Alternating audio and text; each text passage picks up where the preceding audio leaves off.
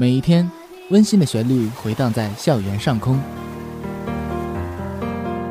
这里是辽宁，这里是辽宁科技大学这里是辽宁科技大学学广播电台科大之声科。大之声。科大之声。There is the broadcasting station of University of Science and Technology, 辽宁。因为用用心，所以动听。听，FM 七十五点五兆赫，科大之声，听出你的感觉。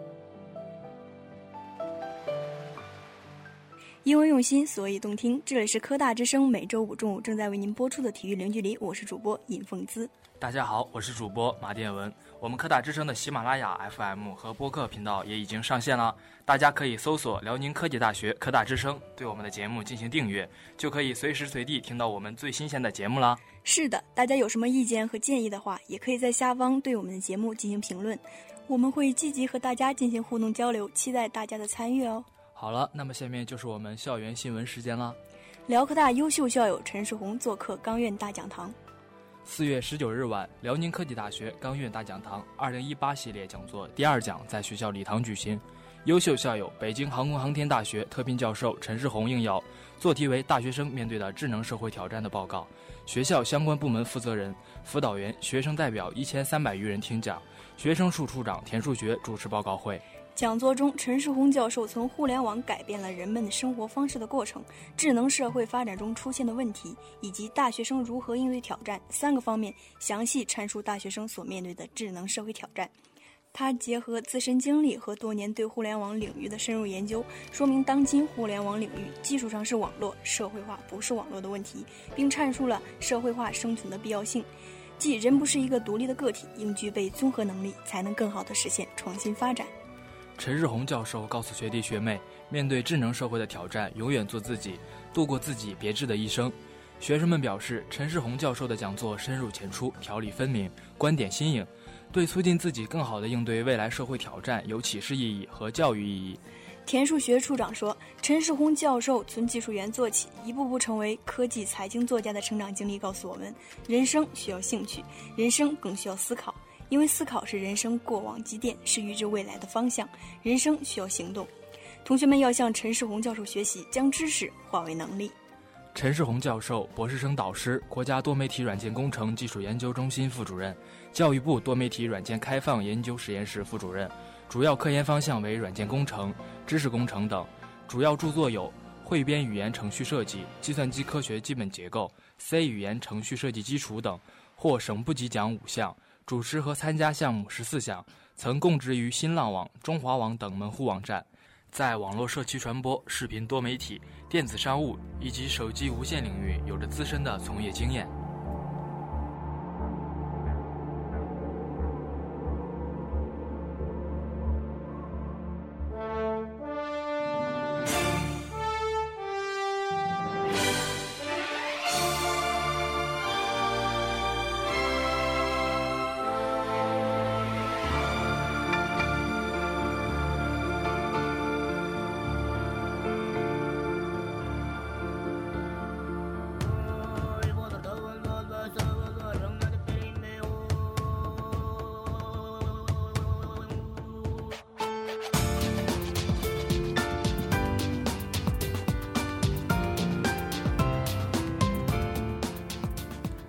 新增两个一级学科博士点和两个一级学科硕士点。三月二十七日，从国务院学位委员会下发的《国务院学位委员会关于下达二零一七年审核增列的博士、硕士学位授权点名单的通知》获悉，辽宁科技大学学位授权点增列工作喜获丰收，共有两个一级学科博士点和两个一级学科硕士点通过审核。通过审核的一级学科博士点有冶金工程，原为钢铁冶金二级学科博士点，控制科学与工程。通过审核的一级学科硕士点有数学、原为运筹学与控制论二级学科硕士点光学工程。至此，学校共有三个一级学科博士点，十二个一级学科硕士点，两个二级学科硕士点。研究生是我国国民高等教育的最高层次，博士、硕士学位授权点的多少，代表着高校办学层次和教研水平。自国务院学位委员会二零一七年三月启动新增博士、硕士学位授权审核工作以来，学院领导高度重视，围绕学院“十三五”发展规划抓紧部署，亲临一线指挥协调，梳理各学科学术队伍和科研成果，制定了切实可行的申报计划。主管处事和各学院服从大局，整合资源，反复推敲论证，凝练材料，使优势学科脱颖而出，确保通过整合、提炼、升华，充分展现我校的特色和水平，高质量地完成了申报任务。此次学校学位授权点的增加，是学校学科建设和发展的又一次重大突破，对改善学科结构、凝练学科方向、增强办学特色、形成新的学科群具有重大作用。更为学校全面推进内涵建设、打造一流学科，着力提升人才培养质量、科学研究水平和服务经济社会发展的能力，完成校党委确定的2035年实现省内一流大学建设目标奠定了坚实基础。今天的校园新闻就先为大家播到这里，下面的时间马上进入我们的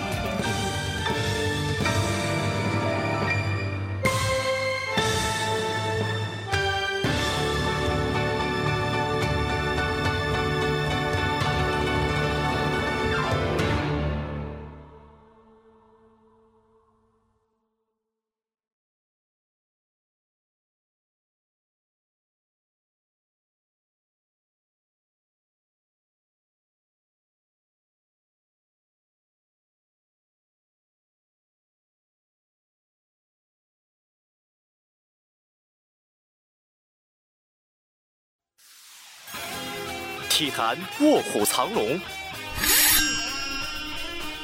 是谁崭露头角？比赛开始，刘翔的起跑非常的顺，刘翔，刘翔赢了，刘翔赢了。英雄辈出之地，倾注这个成果不是一年两年的事情。谁在笑傲江湖？点球！科大之声体育零距离，带你一起探索体坛风云。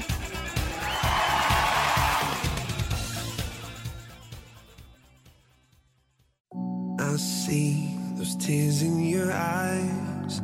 I feel so helpless inside. Oh, love, there's no need to hide. Just let me love you when your heart is tired. Cold hands, red eyes, packed your bags at midnight. They've been there for weeks. You don't know. Hello，大家好，欢迎大家在周五的中午如约收听我们的体育零距离。很高兴又能在今天和大家一起开拓体育视野，分享体育精神。好啦，闲言少叙，让我们一起看看本周有哪些精彩的体育报道吧。大家好，我是主播高梦林。大家好，我是主播谭嘉欣，欢迎走进本期的体育资讯吧。骑士险胜步行者，总分二比二，马刺擒勇士。字母哥二十七加七补篮准绝杀，雄鹿险胜绿军，总比分二比二。骑士落后不能全怪主帅，管理层两笔交易坑了詹皇。球队薪资一点一九亿美元，西部第三为何首轮遭横扫？巴特勒火拼哈登，展现巨星气质，一头幼狼血脉苏醒。梅吹再添一员，北京奥运冠军美男，我想和梅西吃顿饭。巴塞世界级门将合同仅剩一年，二百五十万年薪不会再涨了。直击尤文夺冠梦搁浅安联球场，意甲争冠形势风云再起。皇马想要在欧冠找回进球感觉，西梅说还得靠 C 罗。中国女足复兴路喜忧参半，亚洲第三距东京有多远？鲁能出征东北备战足协杯，王大雷轮休，崔鹏带领领衔。吴姐杜佳让上港进攻绝望，二十岁还曾客串中锋。桃田贤斗领衔日本羽球队出征亚锦赛，山口茜因故缺席。朱婷临场换发型找手感，孤德地收敛脾气鼓励队员。斯诺克世锦赛，奥沙利文十比七马奎尔后发制人逆转晋级。塞尔比首轮出局，无碍排名连续七年占总中第一。塞尔维亚女排世界联赛二十二人名单，博斯领衔众主将入围。王仕鹏，辽宁夺冠实至名归，广厦未来不可限量。新华社赞郭少，曾像没长大的孩子，今有男人担当。CBA 重辽将贺家乡首冠，周琦发声，恭喜兄弟们！低调攒人品。切尔西主帅称曼联才是夺冠热门。跆拳道赛场感人一幕，中国德比冠军背受伤队员离场。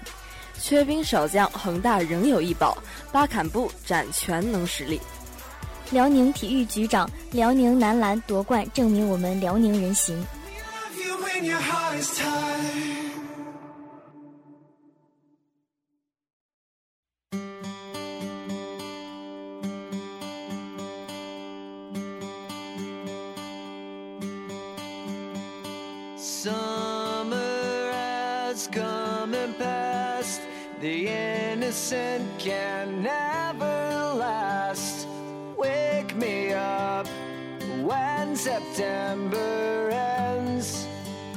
最精彩的体育赛事，最精准的赛事解析，尽在体育赛事播报。大家好，我是主播高梦林。大家好，我是主播谭嘉欣。北京时间四月二十二日，二零一七一八赛季 CBA 赛后季总决赛展开第四场的争夺。手握赛点的辽宁队继续在主场迎战广厦，哈德森砍下二十七分十篮板，郭艾伦贡献十九分八篮板五助攻。最终，辽宁队以一百比八十八战胜广厦，摘掉了千年老二的帽子。夺得了队史上首个总冠军，成为2017-18赛季 CBA 的新王。此外，4比0的横扫也让辽宁成为继广东、新疆之后史上第三支以总比分4比0横扫对手的球队。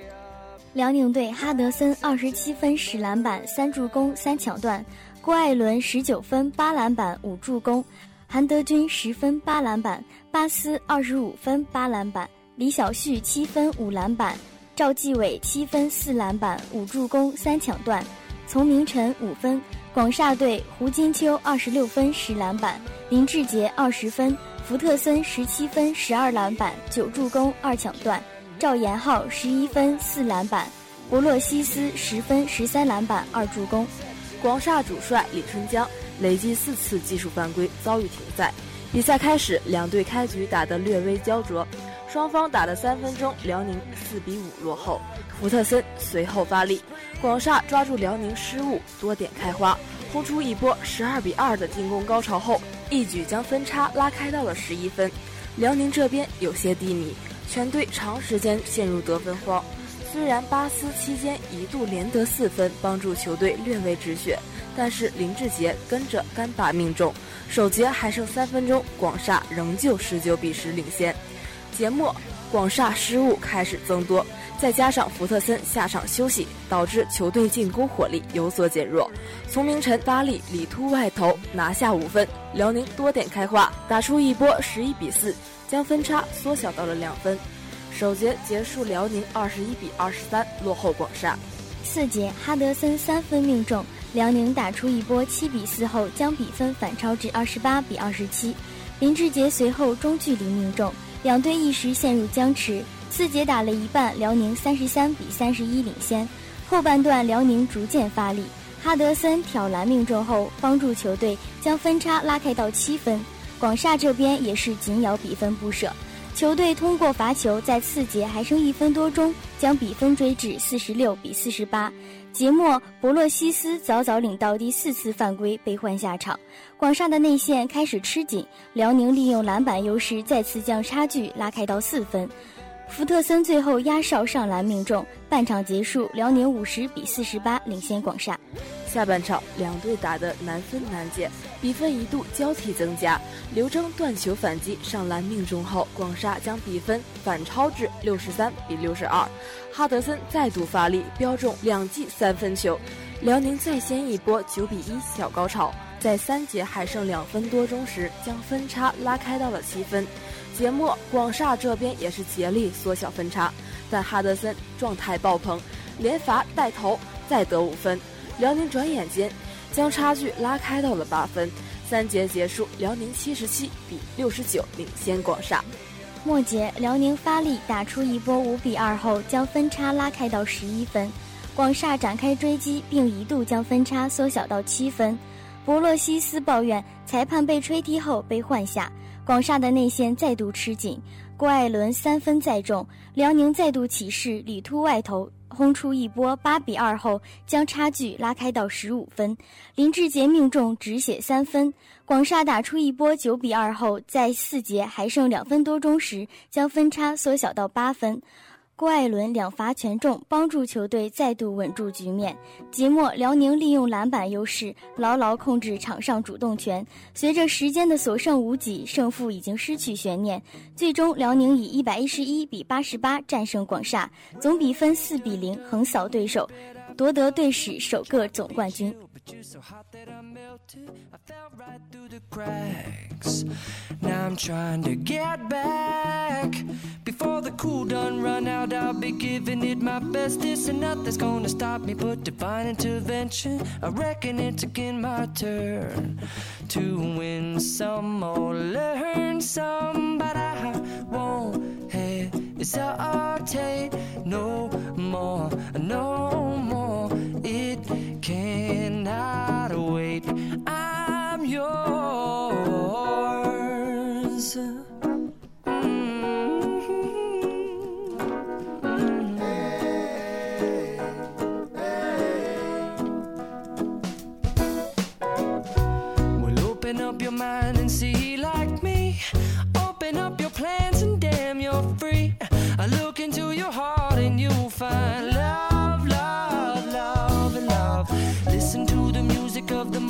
家好，我是主播马建文。大家好，我是主播陈美瑜。接下来我们给大家解说一场精彩的足球比赛。北京时间四月二十一日十九点三十五分，二零一八赛季中超联赛第七轮，广州富力坐镇主场越秀山体育场迎战山东鲁能。第二十八分钟，肖智门前捡漏打破僵局。第五十二分钟，吉尔推射扳平比分。第五十九分钟，阔别正式比赛多时的崔鹏助攻金敬道反超比分。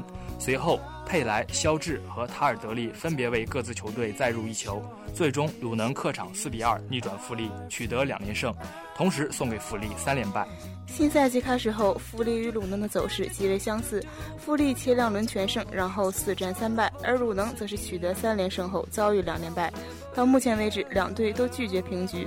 富力是攻强守弱，目前是前十名中唯一进球数为负数的球队，而鲁能则强在防守，与上港并列中超失球最少的球队。富力主帅斯托伊科维奇由于要参加女儿的婚礼，无法现场指挥比赛。鲁能方面，戴林和铮铮两员后防大将缺阵。第三分钟，扎哈维禁区弧顶处得球，沿右部杀入禁区内低射，刘军帅倒地将球封出底线。第六分钟，鲁能中场长传左路，塔尔德利边线附近得球，挑球球过掉唐淼，横传门前，佩莱包抄背身打门，球被后卫挡出底线。第十四分钟，王彤助攻上前把球交给塔尔德利，后者横推右边路，金敬道在斜塞禁区内。王彤插上小角度低射，球打在程岳磊身上，击中门柱，弹回碰到王彤身体出了底线。鲁能错失一次破门良机。第二十八分钟，富力前场连续传递，陈志钊将球分向右路后后插禁区内，唐淼斜传右肋部，陈志钊得球倒三角传中，雷纳尔迪尼奥推射，刘军帅解围没有踢正，球落到肖智脚下。后者近距离推射，将球送入网窝，富力一比零取得领先。第三十二分钟，肖智回撤背身做球，雷纳尔迪尼奥得球闪开空档，起脚劲射，踢得稍正，球被站位良好王大雷没收。第三十三分钟，鲁能右路角球开出，丁海峰头球解围，见高不见远，程岳磊单拳击球没有打远，左侧禁区内的姚军胜得球传中，基尔头球攻门被后卫解围。第三十五分钟，富力打出快速反击，长传找前场右路的扎哈维，抢先卡住身位的基尔，准备回传门将时，球被机警的扎哈维断下，后者拿球长驱直入，回追的吉尔在禁区内从身后拉倒了扎哈维，主裁判张雷果断判罚点球，扎哈维亲自操刀，球重重的击中横梁弹出，扎哈维浪费了一次扩大比分的机会。第四十分钟，佩莱禁区内背身拿球后转身打门，球被挡回，佩莱再射，球打在后卫腿上发生变线。已经失位的程岳磊眼睁睁地看着皮球直奔远角而去，好在擦着立柱滚出底线，虚惊一场。半场结束，富力暂时一比零领先鲁能。一边再战，第五十一分钟，鲁能连续获得角球机会，进进到左侧传中，第一点被富力球员顶出，底线附近的宋龙不等皮球落地，直接倒三角传中，点球点附近的吉尔推射得手，鲁能将比分扳成一比一平。两分钟后，富力唐淼右路斜传禁区内，肖智头球破门。不过助理裁判举旗示意肖智抢点时越位在先，进球无效。通过慢镜头观看，此次判罚准确无误，都无需使用 VAR。第五十八分钟，吴兴涵左路传中，第一点被富力后卫头球解围，佩莱顺势倒钩射门，高出横梁。同时，鲁能用老将崔鹏换下了受伤的姚军胜。第五十九分钟，刚刚上场的崔鹏挑传富力防线身后，金敬道反越位成功推射远角，程月磊鞭长莫及，鲁能二比一反超了比分。第七十分钟，鲁能开出战术角球，塔尔德利接金敬道回传后斜线突破到禁区内传中。后点的刘军帅头球顶回门前，佩莱头球接力将球顶入球门，鲁能三比一领先富力。第七十六分钟，崔鹏将球转移到右路，黄铜距离球门三十开外，一脚爆射，稍稍偏出。第七十九分钟，在大局已定的情况下，里皮率领来到现场观看比赛的国家队教练组提前离场。第八十分钟，卢林左路传中，扎哈维禁区内再勾射后点，肖智将球打入。不过，助理裁判再次举旗示意肖智越位在先，进球无效。富力教练组对判罚持不同意见，认为是鲁能后卫踢给的肖智。通过 VAR 视频助理裁判的回放，主裁判张雷改判进球有效。通过慢镜头显示，扎哈维并没有碰到皮球，反而是鲁能后卫将球踢给了肖智。李云鹏对此判罚表示不满，富力将分差缩小到二比三。第八十六分钟，王彤右路斜传门前，宋龙和佩莱连续头球接力，最终塔尔德利门前抢点将球打进。场外的李霄鹏、布勒普班狂奔挥拳欢呼，鲁能四比二锁定胜局。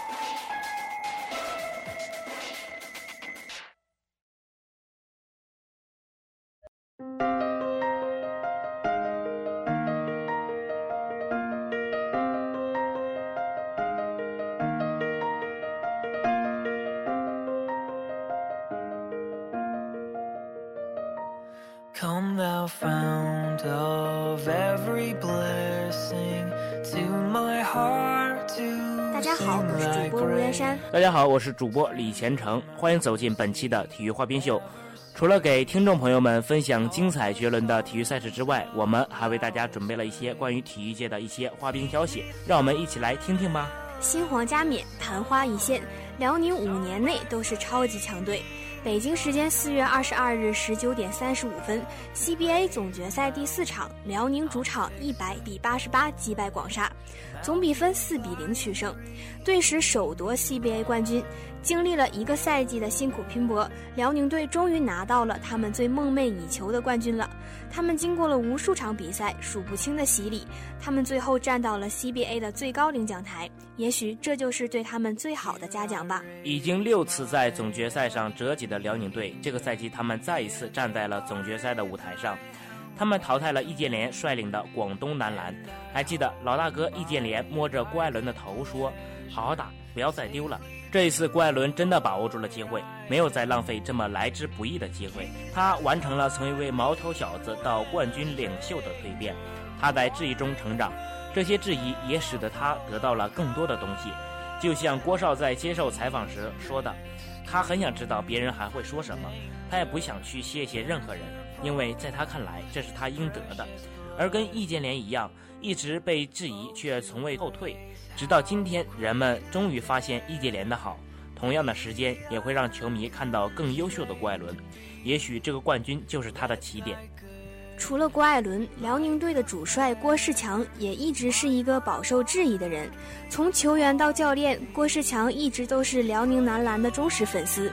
他带领着辽宁队经历过低谷，再到现在的走向巅峰，陪伴着他的始终都是这支被人称为“无冕之王”的辽宁队。球员时代的郭指导有“中国第一控卫”之称。多次代表中国队出征世界大赛，并屡获殊荣。而退役以后转型成为教练的郭士强并不顺利，尤其是在被任命为国家队主帅以后。2009年，带领着奥运班底出征亚锦赛的中国男篮，居然在决赛中以大比分输给了伊朗队，这使得郭士强的执教能力第一次被质疑。而到了一五到一六赛季 CBA 总决赛，辽宁队又在形势一片大好的前提下葬送了好局。不少辽宁队的球迷都开始思考，郭指导是不是真的适合辽篮？而现在，郭指导终于可以大喊一句：“我们是冠军！”很多人会讨论下赛季的辽宁队是否还会像这个赛季一样所向披靡，这个冠军会不会只是昙花一现？而在我看来，这个冠军更像一层窗户纸。捅破了，也许就是王朝。辽宁队的年龄结构注定了他们未来几年还会处于巅峰的状态。二十三岁的赵继伟，二十五岁的郭艾伦，他们都是辽宁队的未来。而李晓旭虽然早已声名在外，但是他也只有二十八岁。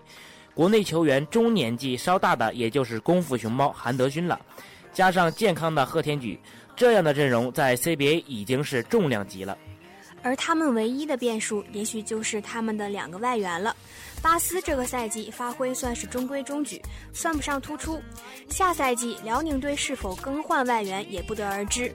如果更换外援，那么外援质量和球队磨合的程度都是一个未知数。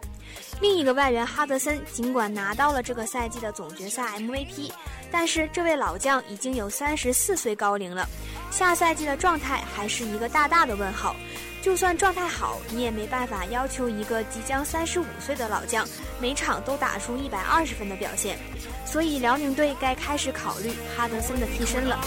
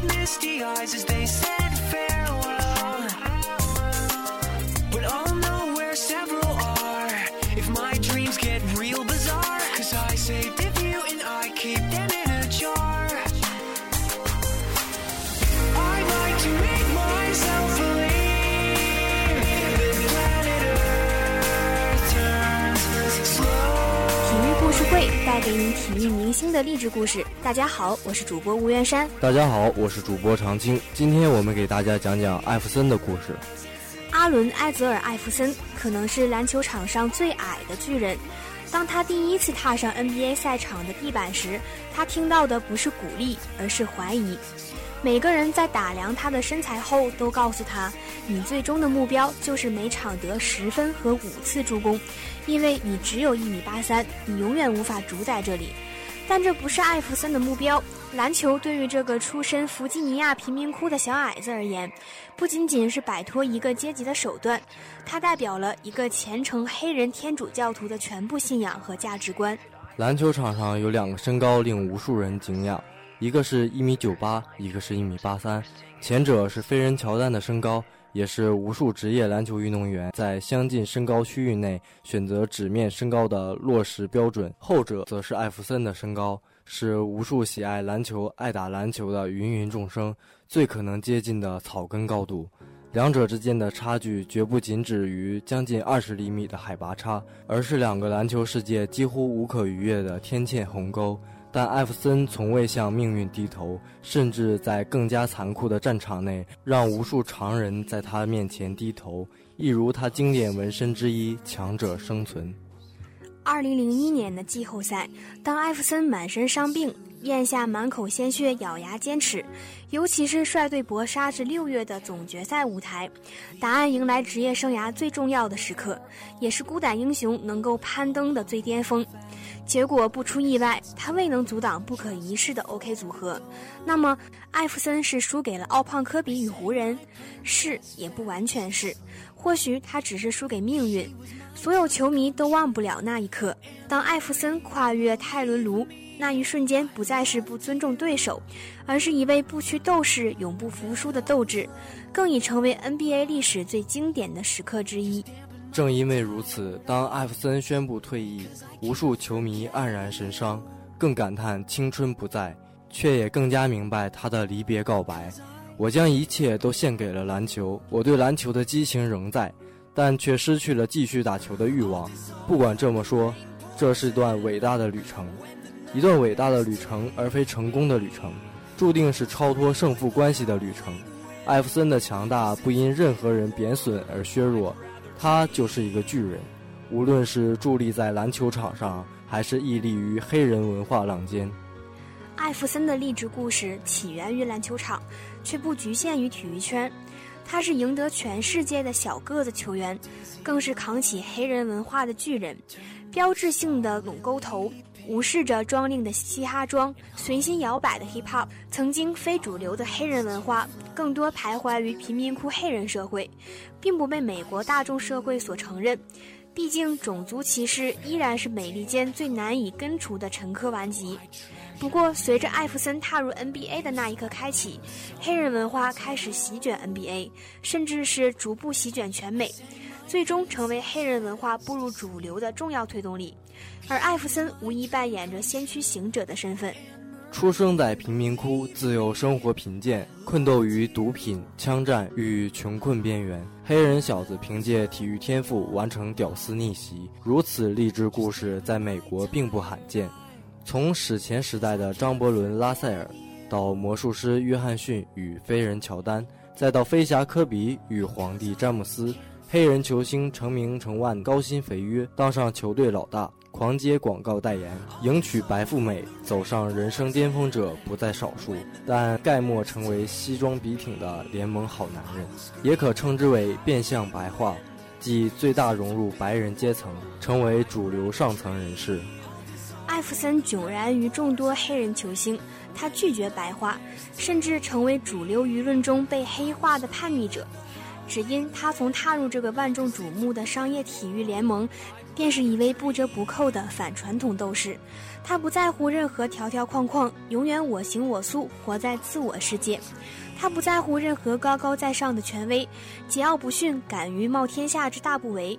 他不在乎被所有媒体苛责，只要还有球迷为他奋不顾身的拼搏鼓掌与呐喊。好了，本期的体育零距离到这里就要和大家说再见了。欢迎大家的收听，大家也可以登录校园网三 w 点 ustl 点 edu 点 com 在线收听我们的节目，或可下载喜马拉雅 FM。那里有我们更多更好听的节目哟。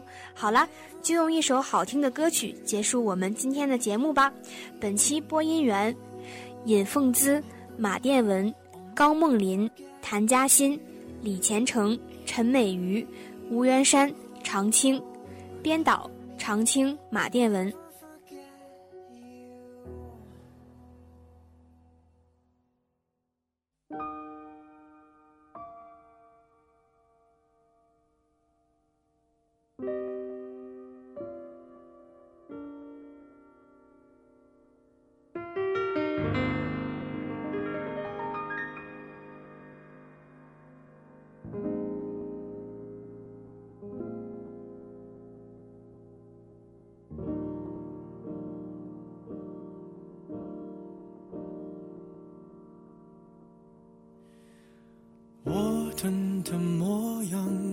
不去想，用皮肤感受你的流向，你竟然能做到带走阳光。我以为的跟随。过了量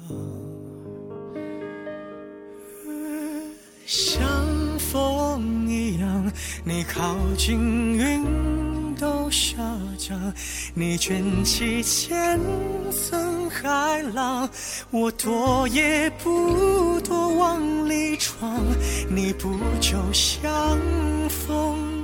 样，侵略时傻傻作响，再宣布恢复晴朗，就好像我们两个没爱过一样。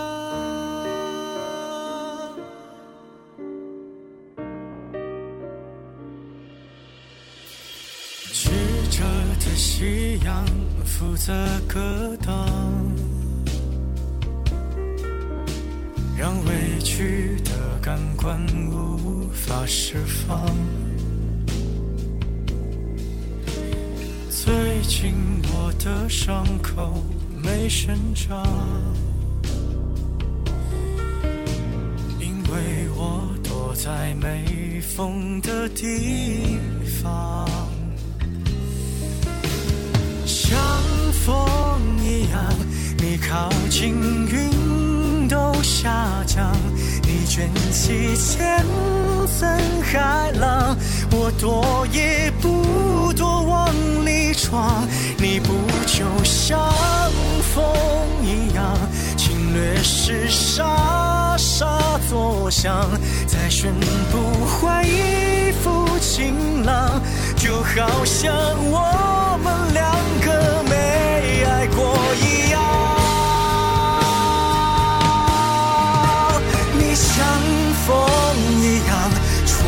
是我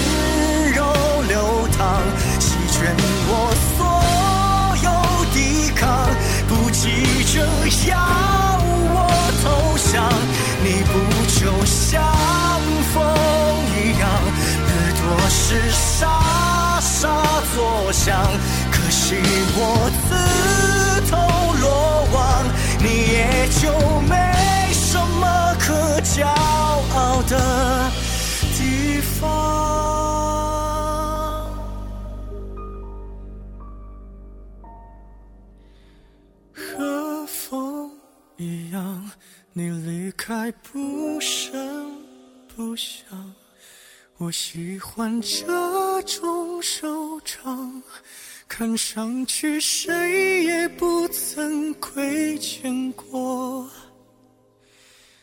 对方。